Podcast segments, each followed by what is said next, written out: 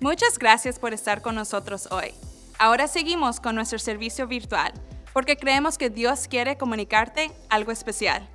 Antes de iniciar el sermón de hoy, quiero tomar un momento para decirles sinceramente que yo les extraño mucho.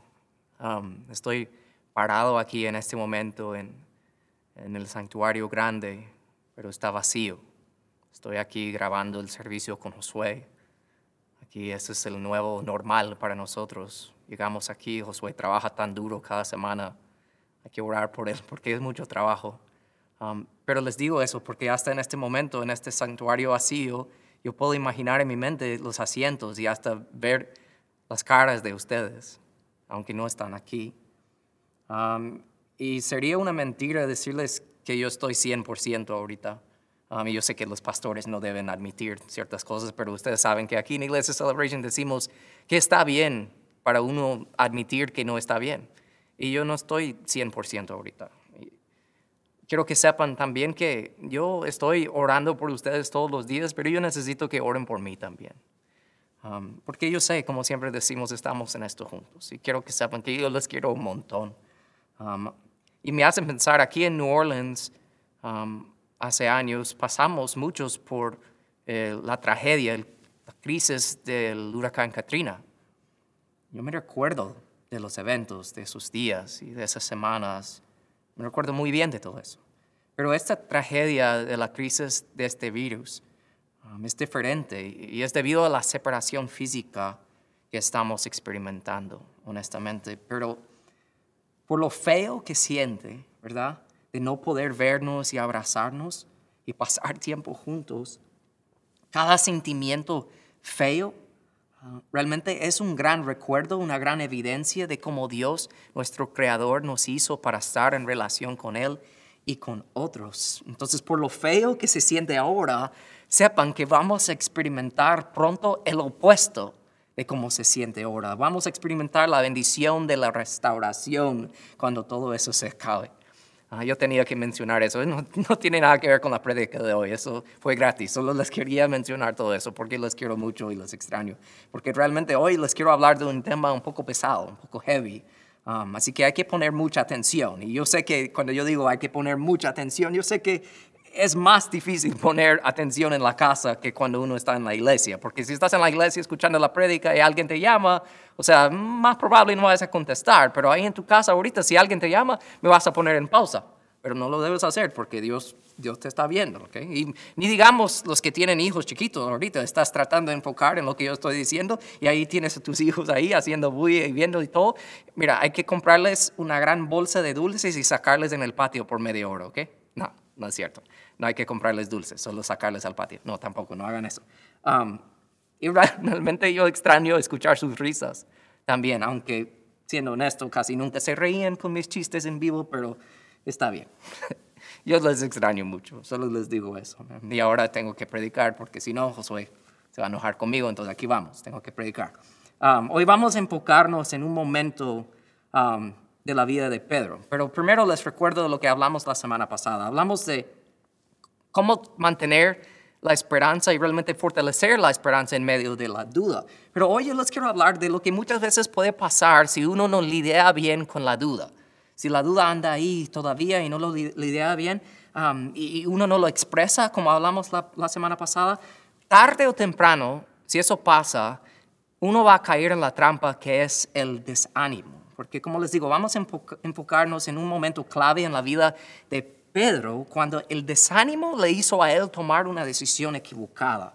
Vamos a estar en el capítulo 21 de Juan, entonces si tienen sus Biblias los pueden abrir en este momento. Les digo que todos en la vida tenemos que eh, enfrentar el desánimo en la vida, es parte de, ah, y por varias razones experimentamos el desánimo, pero quiero mencionar tres razones eh, generales de por qué experimentamos el desánimo, desánimo, porque Pedro experimentó lo mismo y podemos aprender bastante del ejemplo de él. Primero vemos que las circunstancias de la vida nos pueden hacer sentir desánimo, sentir desanimados, porque pensamos por un momento en las circunstancias ahorita, en este momento de la vida de Pedro. En las últimas semanas, él ha perdido a su mejor amigo, Jesús, lo vio colgado ahí en la cruz, de ahí unos días después resucita y lo vea en carne vivo de nuevo, luego Jesús se va y Pedro está encerrado con sus amigos en un cuarto sin poder salir, rodeado de mucha incertidumbre. Yo no sé si eso suena familiar para algunos de nosotros, lo que estamos viviendo ahorita. Entonces las circunstancias nos pueden hacer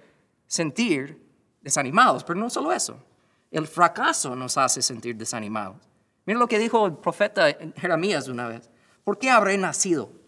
Mi vida entera se ha llenado de dificultades, de dolor y vergüenza. ¿Has sentido así en tu vida en algún momento? O sea, el fracaso es lo que te quiere hacer pensar que las cosas en tu vida nunca van a terminar o nunca van a cambiar, que estás pensando, en esta pandemia nunca se va a acabar, acaban de extender eh, la cuarentena por un mes más, ¿qué estamos haciendo? ¿Qué va a pasar? O tal vez estás pensando que nunca vas a agarrar un trabajo o que el trabajo que tienes ahorita nunca va a cambiar o que tu matrimonio siempre será igual o que tú eres un fracaso como padre o madre o hijo o como esposo o como esposa. O sea, estás pensando las cosas nunca van a cambiar. Y si el fracaso puede hacerte creer esa mentira, que las cosas nunca van a cambiar, va a llegar un momento en que tú vas a empezar a sentir, entonces, ¿por qué debo intentar? Entonces, si notan la secuencia del desánimo aquí, o sea, las circunstancias te pueden llevar al fracaso y el fracaso te puede llevar a pensar, ¿por qué debo intentar? Y por eso vemos que también en ocasiones estamos desanimados porque nos sentimos como la vida no tiene propósito real. Hasta el profeta Isaías dijo una vez, pero mi labor parece tan inútil. He gastado mis fuerzas en vano sin ningún propósito. Yo sé que muchos se sienten así en estos momentos que estamos viviendo en esta pandemia. Tal vez estás gastando todos tus ahorros en este momento porque no hay mucho trabajo o no hay trabajo y se sienten como eh, eh, has trabajado en vano por tanto tiempo porque ahora estás gastando todo o por cualquier otra razón que ha surgido debido a, debido a esta crisis eh, que estamos viviendo, se sienten desanimados ya.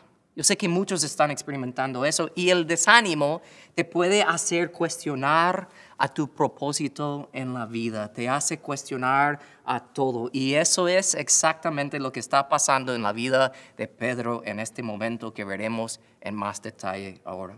Simón Pedro había permitido que sus circunstancias, fracasos y pérdida de propósito provocaron que estuviera abrumado y desanimado.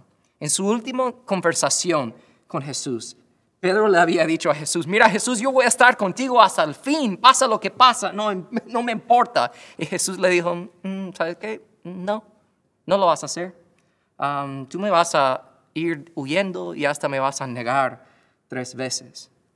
De ahí, Pedro tiene que ver de lejos a su mejor amigo Jesús colgándose en la cruz.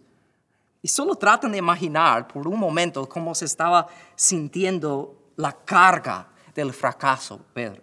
O sea, él estaba ahí y ahora él lleva días sintiendo ese desánimo. E incluso después de la resurrección de Jesús, Jesús aparece a los discípulos, incluido a, Pedro. Pedro estaba ahí, pero no hay ningún récord en las escrituras de una conversación entre Pedro y Jesús hasta este momento que vamos a estudiar hoy. Entonces trata otra vez de, imaginar cómo estaba Pedro al ver a Jesús resucitado por primera vez. Me imagino que él estaba requete feliz, estaba bien feliz, pero a la vez estaba como avergonzado y desanimado, como no tratando de ver a Jesús en sus ojos porque sabía cómo le había fracasado. El desánimo estaba sobre Pedro. Era una carga horrible. Incluso cuando María Magdalena y las otras mujeres llegaron con los discípulos y les dijeron, mira, hemos visto a Jesús resucitado.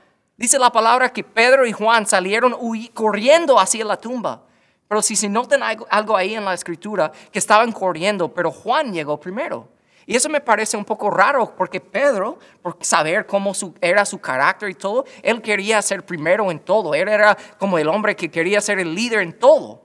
Pero ¿por qué Juan llegó primero? A mí me hace pensar que Pedro no estaba corriendo tan rápido, porque estaba pensando, man, yo, yo fracasé a Jesús, estaba cargando ese desánimo por haberle negado tres veces en su momento de necesidad. Entonces Pedro no, no estaba feliz por la resurrección de Jesús, pero todavía estaba sintiendo esa carga del desánimo. Y eso es horrible en la, en la vida de uno. Pero Jesús sabía lo que estaba sintiendo Pedro y no le iba a permitir sentir ese desánimo, esa carga. Él no quería eso para Pedro. Pedro Jesús no quiere lo mismo para ti. Él sabe cómo es eso y Él no quiere que experimentemos eso. Por eso vemos en la historia lo que el ángel le dijo a las mujeres cuando vieron a Jesús resucitado. Mira lo que dice en el libro de Marcos.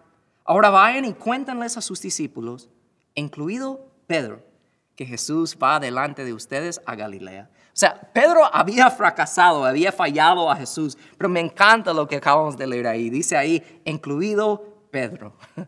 Jesús sabía que Pedro se, sentía desanimado por haberle fallado. Y déjame decirte que Dios sabe cómo tú te sientes también en momentos de desánimo. Y si estás escuchando este mensaje hoy, y al hablar de fallar a Dios y sentirte desanimado, déjame decirte que Dios te ama. Dios te ama y Él quiere pasar tiempo contigo y Él quiere hablar contigo porque Dios siempre está dispuesto a perdonar nuestros fracasos, pero a menudo no nos perdonamos a nosotros mismos y terminamos viviendo vidas sin ánimo y sin propósito. Por eso en el día de hoy veremos y responderemos a esta pregunta. ¿Cómo podemos encontrar y mantener la esperanza en medio del desánimo? Vemos primero que para encontrar y mantener la esperanza en medio del desánimo requiere la determinación de no darnos por vencido. Vemos en el pasaje de hoy, empezando el versículo 1 de Juan 21. Más tarde, Jesús se apareció nuevamente a los discípulos junto al mar de Galilea. Varios de sus discípulos se encontraron ahí, Simón Pedro, Tomás, Natanael, eh, los hijos de Zebedeo y otros dos discípulos. Simón Pedro dijo, yo me voy a pescar. Nosotros también vamos, dijeron los demás. Así que salieron a la barca, pero no pescaron nada en toda la noche. En la superficie, lo que acabamos de leer aquí parece como un inicio sencillo del pasaje de hoy. No parece que hay un vínculo entre los versículos y el punto de la prédica que acabo de decir de no darnos por vencido, pero realmente hay bastante aquí. Primero vamos a ver la primera parte de ese pasaje. Más tarde, Jesús se apareció nuevamente a los discípulos junto al mar de Galilea. Eso parece como un detalle pequeño.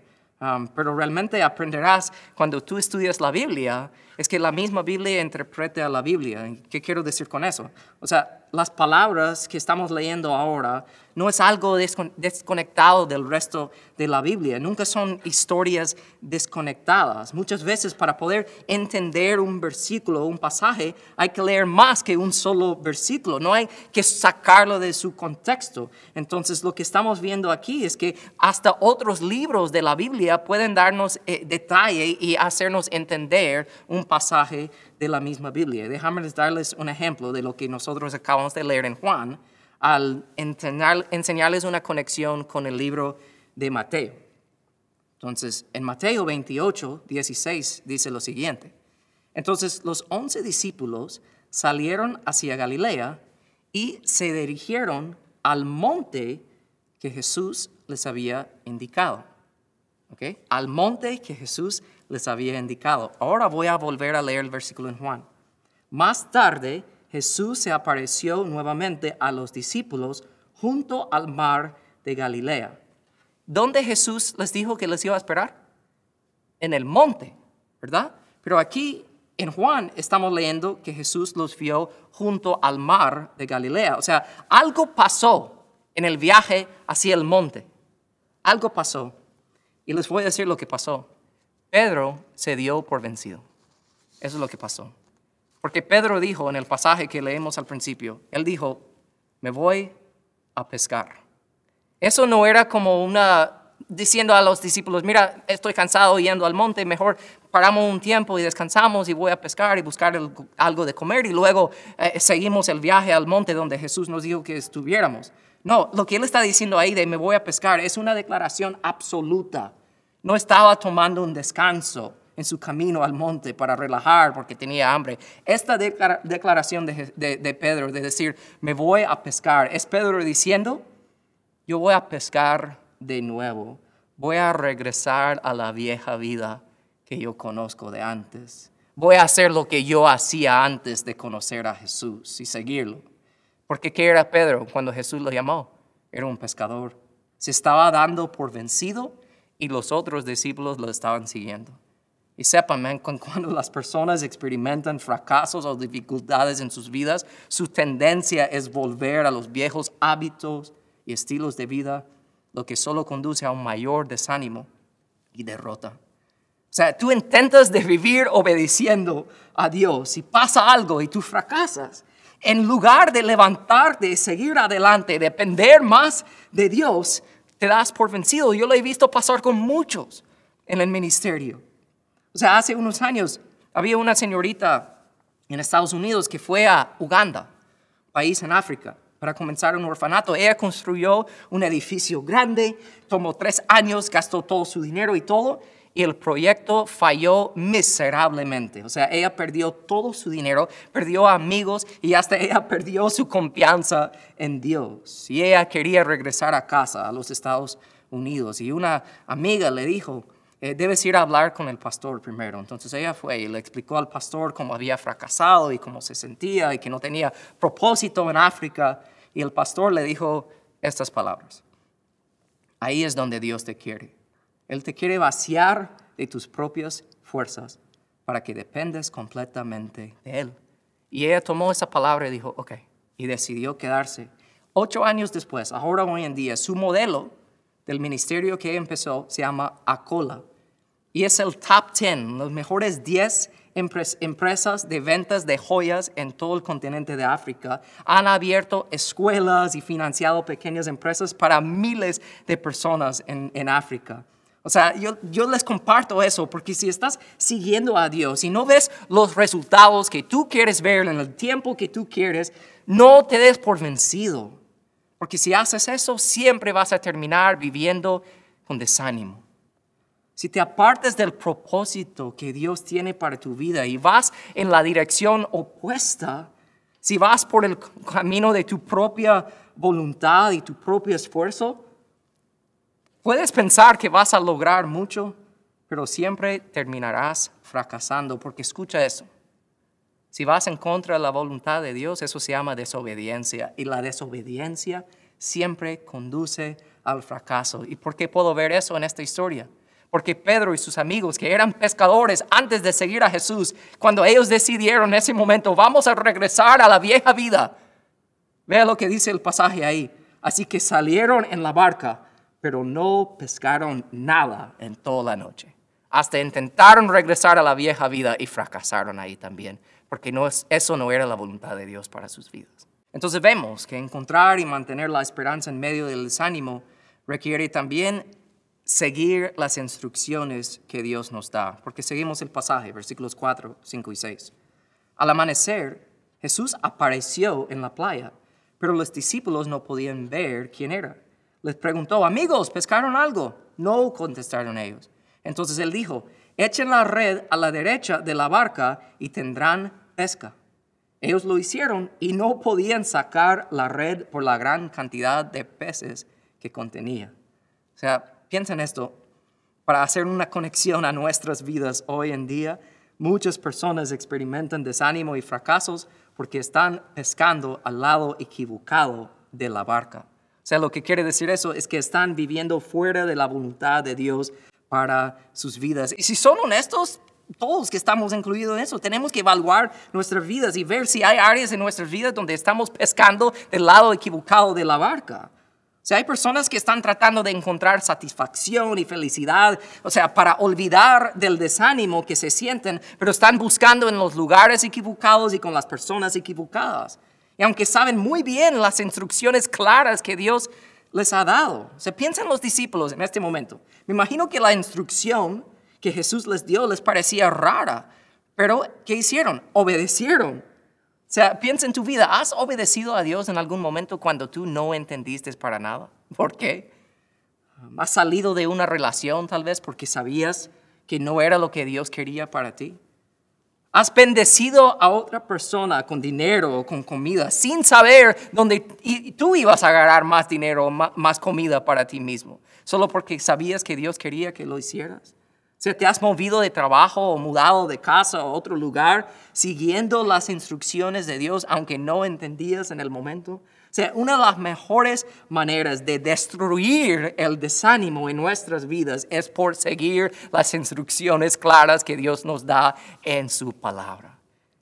¿Quieres destruir el desánimo en tu vida? Busca al Señor en su palabra. De ahí vemos que eh, encontrar y mantener la esperanza en medio del desánimo requiere depender de la provisión de Dios. Seguimos en el pasaje. Entonces el discípulo a quien Jesús amaba, que era Juan, le dijo a Pedro, es el Señor. Cuando Simón Pedro oyó que era el Señor, se puso la túnica. Quiero parar ahí por un momento, solo para decir algo extra que veo aquí en este pasaje. Cuando Simón Pedro oyó que era el Señor, se puso la túnica. ¿Por qué se puso la túnica? Porque para pescar no usaban túnicas, la quitaban. Entonces Pedro estaba like, oh, ahí está Jesús, yo no quiero que él sepa que he regresado a mi vieja vida. Entonces antes de tirarse al agua e ir hacia Jesús, puso su túnica otra vez. De ahí vemos lo que pasa. Se tiró al agua y se dirigió hacia la orilla. Los otros se quedaron en la barca y arrastraron la pesada red llena de pescados hasta la orilla porque estaban solo unos 90, 90 metros de la playa. Cuando llegaron, encontraron el desayuno preparado para ellos, pescado a la brasa y pan. Este momento es bien bonito porque te debe hacer pensar en cuando Jesús alimentó a los cinco mil con panes y peces. O sea, nos debe hacer pensar en la capacidad y el poder de Jesús para proveer, porque ahora en el pasaje él está cocinando para los discípulos, pero no con los peces que ellos habían atrapado. ¿De dónde sacó peces Jesús? ¿Saben qué? ¿De dónde? De la nada. O sea, el poder de Jesús lo hizo, porque Él sabe exactamente lo que necesitamos y no hay nada que lo puede limitar. Entonces piensa en esto. Si tú vives dependiendo de la provisión de cualquier otra cosa o cualquier otra persona que no sea Dios, siempre vas a terminar viviendo con desánimo, desanimado. Entonces, para encontrar y mantener la esperanza en medio del desánimo, tenemos que aprender a depender de la provisión de Dios y Dios nos ha puesto en un buen lugar para aprender a hacer esto en estos días. Tenemos que hacerlo. De ahí, por último, vemos que encontrar y mantener la esperanza en medio del desánimo requiere seguir a Dios por amor. El pasaje termina de esta manera. Después del desayuno, Jesús le preguntó a Simón Pedro, Simón, hijo de Juan, ¿me amas más que estos? Sí, Señor, contestó Pedro, tú sabes que te quiero. Entonces, alimenta mis corderos, le dijo Jesús. Jesús repitió la pregunta, Simón, hijo de Juan, ¿me amas? Sí, Señor, dijo Pedro, tú sabes que te quiero. Entonces, cuida de mis ovejas, dijo Jesús. Le preguntó por tercera vez, Simón, hijo de Juan, ¿me quieres? A Pedro le dolió que Jesús le dijera la tercera vez, ¿me quieres? Le contestó, Señor, tú sabes todo, tú sabes que yo te quiero. Jesús dijo, entonces, alimenta a mis ovejas. Hay mucho que decir aquí, pero me gusta pensar que Jesús le preguntó a, a Pedro tres veces para recordarle de las tres veces que Pedro le había negado. Estaba dando a Pedro una oportunidad de ver la restauración de la relación. Le preguntó tres veces, ¿me quieres? ¿Me quieres? ¿Me amas? Porque Jesús no quería que Pedro dijera, oh, man, ahora voy a seguir a Jesús porque me siento mal, porque por haberle fracasado y ahora tengo que hacerlo. Jesús no quería eso y Él no quiere eso de ti tampoco. Si la has fallado y ahora estás como, ahora debo seguirle. No, Él quiere que entiendas que lo estás siguiendo porque lo amas. Por eso te pregunta a ti también, ¿me quieres? ¿Me amas? Y por eso le estaba preguntando a Pedro. Él no quería la obediencia de Pedro porque tenía que o porque se sentía la carga del desánimo y, y sentía que era lo mejor que hacer. Él quería que Pedro lo siguiera por amor y quiere lo mismo de nosotros. Entonces, ¿por qué algo que pasa aquí Jesús le pregunta eso. Y Jesús mira a Pedro en los ojos y le dice, ¿me amas, Pedro? Porque piénsalo, Pedro en este momento estaba siendo desobediente. Se estaba dando por, vencido, había regresado a su vieja vida. Y siempre cuando tú y yo desobedecemos a Dios, la raíz de nuestra desobediencia es que estamos amando a algo o a alguien más que amamos a Dios. Entonces, puedo ver eso en esta historia, por eso seguimos y miramos otro detalle de esta historia. Jesús le dijo, Simón, hijo de Juan, aquí no le llama Pedro. Piensa en eso. Pedro era el nuevo nombre que Jesús le había dado cuando lo conoció y lo empezó a seguir. Le llama su nombre de antes, su vieja nombre. ¿Por qué? Porque en este momento Pedro estaba actuando como él era antes de conocer a Jesús. Y, Pedro, y Jesús estaba llamando la atención a eso, diciéndole, hey, Simón, hijo de Juan, hombre que estás actuando como eres antes que tú me conociste. Es como cuando tú te portas mal en la casa y tu madre o tu padre te llama por tu nombre completo. O sea, eso es lo que Jesús estaba haciendo en este momento. Y le seguía preguntando, ¿me amas? Y le pregunta algo muy clave, le dice, ¿me amas más que estos? ¿Qué, qué significa eso, más que estos? Tenemos que pensar en dónde estaban en ese momento. Estaban junto al mar de Galilea, en la playa. Entonces, ¿qué estaba ahí? Físicamente, ¿qué estaba ahí en ese contexto, en ese momento? Estaban las peces, las redes, la barca, sus amigos, el mar. Y yo me imagino que Jesús estaba como Pedro. ¿Me amas más que estos? ¿Me amas más que tu trabajo? ¿Me amas más que tus amigos? ¿Me amas más que tu vieja vida? ¿Me amas más que tu seguridad? el dinero que puedes ganar. ¿Me amas más que estos? Y eso es realmente la misma pregunta que cada uno de nosotros tenemos que escuchar de Dios. Si quieres vivir según el propósito que Él te ha dado, y eso es lo que te quita realmente el desánimo en cualquier momento de la vida, tienes que responder a la pregunta.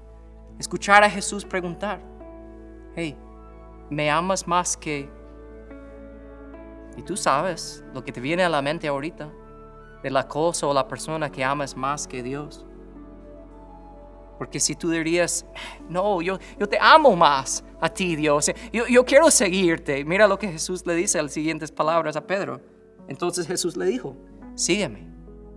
Si tú dices que me amas más que cualquier otra cosa, sígueme. Quiero ver tu obediencia.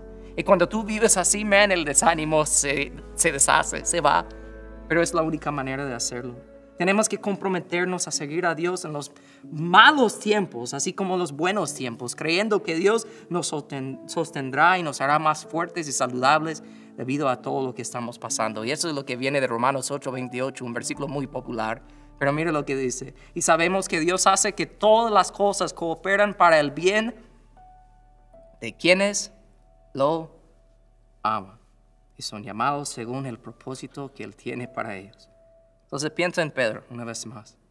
Él pasó de ser un fracaso desanimado a ser un hombre valiente que eventualmente iría hasta la muerte por su Salvador, Jesucristo. Por eso me encanta que más adelante en la vida de Pedro, mira lo que él escribió en una de sus cartas. Por lo tanto, Vivan como hijos obedientes de Dios. No vuelvan atrás a su vieja manera de vivir. No vuelvan atrás a su vieja manera de vivir. No te das por vencido. No lo hagas. Es lo que Pedro está diciendo. Él está diciendo, yo lo intenté y es horrible. No lo hagas. Hazte la pregunta. Escucha a Dios hacerte la pregunta. ¿Realmente me amas más que estos? Eso es lo más bonito cuando tú puedes responder honestamente a esa pregunta. Decir, no hay nada ni nadie más que yo amo más que a ti, Jesús. Eso es bonito. Pero sabemos que la vida no es fácil. Más por lo que estamos viviendo ahorita. Por eso yo quiero terminar en este día compartiéndoles unas palabras de Billy Graham, el gran evangelista y pastor. Como yo les dije al principio, yo hay momentos en que yo no estoy 100%, aunque soy pastor y todo, está bien admitir eso, eso es bueno. Mira lo que Billy Graham dijo. La vida cristiana no es siempre fácil. Tengo mis momentos de desánimo profundo. Tengo que ir a Dios en oración con lágrimas en los ojos y decir, oh Dios, perdóname. Oh, ayúdame. Todos tenemos que hacer eso. De buscar a Dios, decir, perdóname. Hay cosas en mi vida que yo he amado más a ti, mi Dios. Perdóname. O decir, Dios, mi meta, yo quiero amarte sobre todas las cosas, yo quiero aprender, yo no quiero darme por vencido, yo quiero depender de tu provisión, yo quiero seguir tus instrucciones, yo quiero amarte, yo quiero seguirte por amor, pero necesito ayuda. Haz esa oración porque Dios te va a ayudar. Y tal vez necesitas ir con Dios con lágrimas. Y saben que eso es bonito porque Chuck Swindoll dijo esas palabras. Una lágrima en la tierra convoca al Rey del cielo. Tal vez hoy necesitas ir a un tiempo con Dios con lágrimas y decir, Dios, perdóname. O decir, Dios, ayúdame. ¿Quieres quitarte esa carga del desánimo? Necesitas entender que no puedes darte por vencido, que necesitas seguir las instrucciones que Dios te da, que necesitas depender de su provisión y de ahí necesitas seguirlo, no porque tienes que o por obligación, sino porque lo amas. Escucha a Dios preguntarte en esta mañana, ¿me amas más que estos? Y tú sabes cuáles son estos, estos en tu propia vida. Cuáles cosas son, si es tu trabajo, si es el dinero, si e-, es, es tu familia, lo que sea. No hay nada que puede tomar el primer lugar de nuestro Dios. Y cuando aprendemos a hacer eso, el desánimo se va. Permíteme orar por ustedes en este día. Padre, en el nombre de Jesús, yo sé que em, este tema ha sido un poco duro hoy de hablar del desánimo porque sabemos que es una cosa con que muchos están luchando y lidiando en estos días, Señor.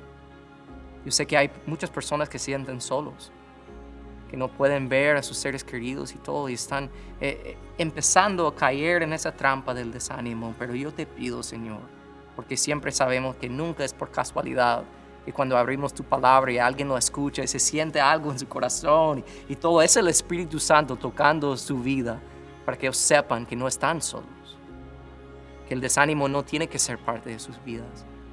Pero la única manera es de amarte a ti sobre todas las cosas. Y si sienten como, como no pueden hacerlo, hay que admitirlo, pedir perdón o pedir ayuda, porque tú eres un buen padre y nos vas a ayudar siempre cuando te lo pedimos. Te amamos, Señor este tiempo ha sido tuyo. Ayúdanos en estos días. En el nombre de Jesús oramos. La iglesia dice, amén y amén. Les quiero mucho, les extraño. Paz y bendiciones.